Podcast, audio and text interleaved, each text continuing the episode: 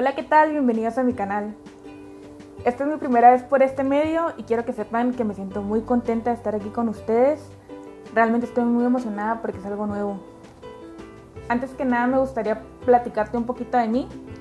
Mi nombre es Fátima, soy arquitecto y esta vez decidí dar el salto y entrarme un poco a este medio, a esta plataforma, a hacer algo diferente, algo que me gusta, aprovechar la crisis de la cuarentena y utilizarlo por algo positivo.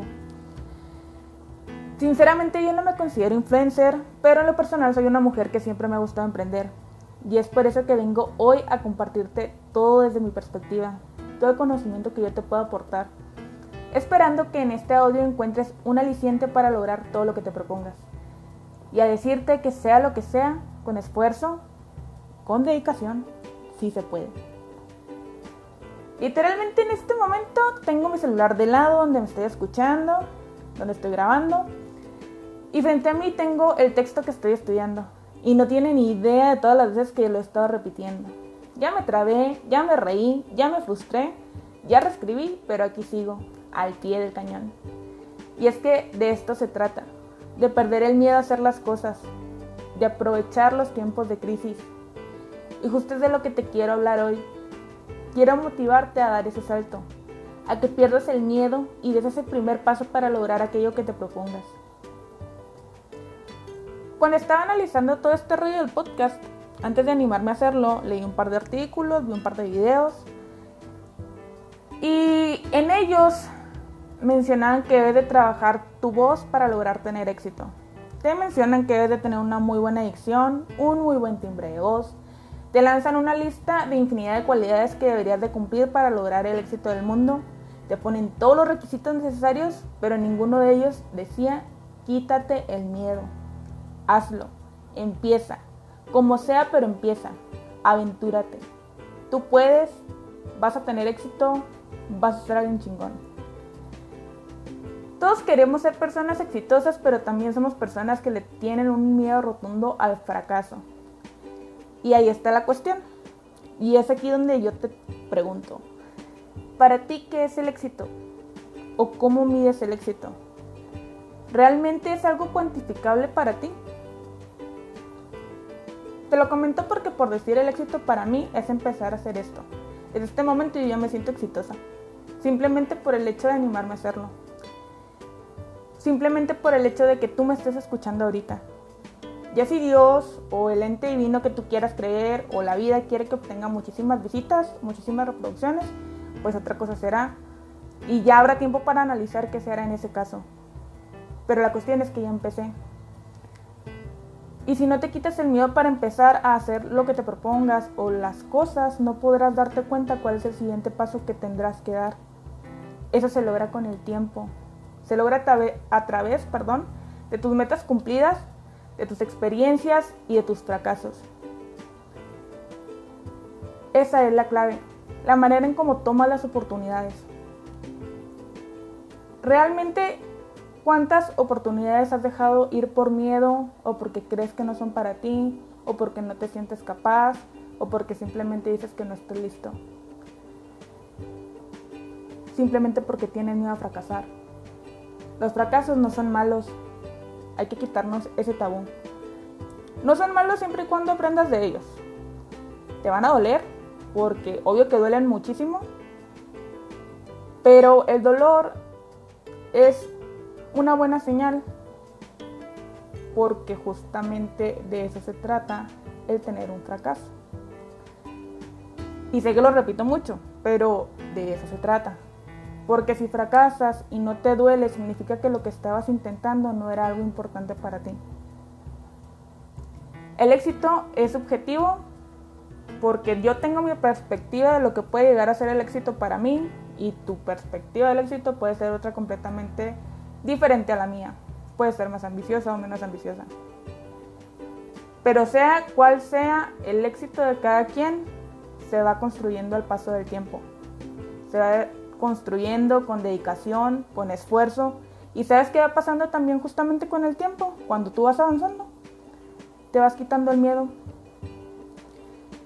Deja de preocuparte por tu futuro y ocúpate de tu presente. La cuestión es que cuando tú haces muchos planes, y no avanzas, siempre van a venir a cambiar.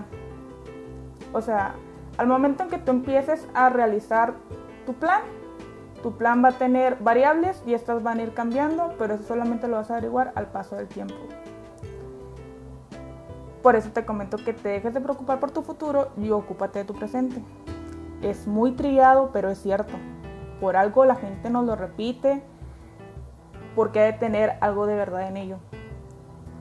La cuestión cuando tú tienes una idea o un plan y lo piensas mucho, pero no empiezas a actuar, o buscas una justificación para no iniciar, empiezas a sobrecargar tu cerebro y tu cerebro se pone en estado de alerta y empieza a generarte incertidumbre. Y esto pasa porque el cerebro realmente es poderoso, eso nos lo dicen en todas partes también, pero es un órgano misterioso. Y si tú empiezas a maquilar la idea una y otra y otra vez, comenzarás a divagar y de pronto te vas a ir, o sea, y te vas. Y un punto en el que mentalmente, malamente, o se piensa a ir a una realidad que es súper fantasiosa, o se empieza a generar ideas negativas. Empieza justamente a generarte miedo. Y la realidad es que el miedo en sí no es malo, el miedo es un instinto de supervivencia. Te alerta de todo aquello que podría salir mal y todo aquello que podría poner en riesgo tu integridad. Pero está científicamente comprobado que la mayoría de las cosas malas que nos imaginamos no suceden en la vida real. ¿Sabes por qué suceden? Porque te autosaboteas desde antes de actuar. Te autosaboteas desde un principio.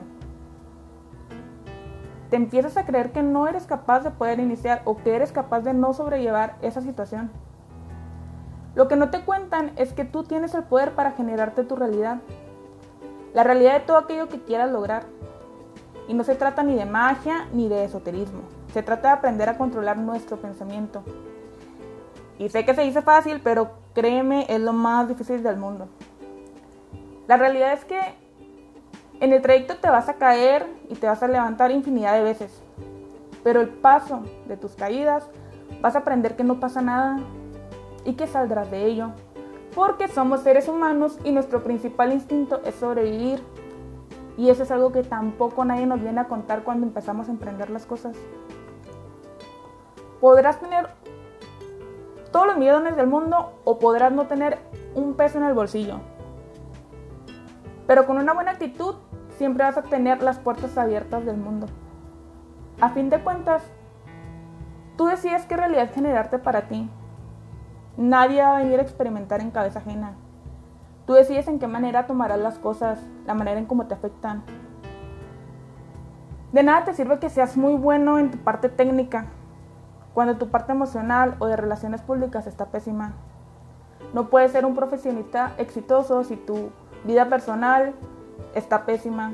No puedes ser una persona mm, con una pareja o un estado sentimental muy bueno si tu vida profesional es un fracaso. Van de la mano. Te invito a analizar tus miedos personales y los profesionales. ¿Son reales o son infundados?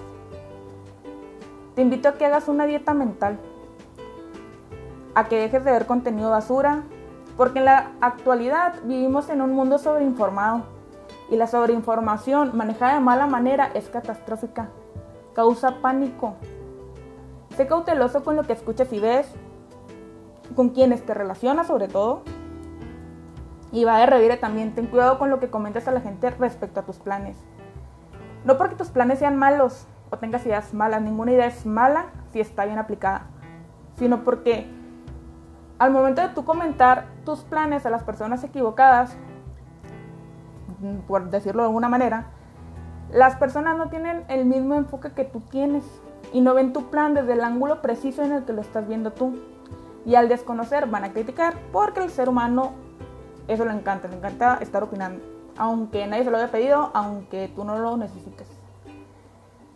Y la realidad es que no necesitas más incertidumbre para generar con lo que estás tratando de manejar.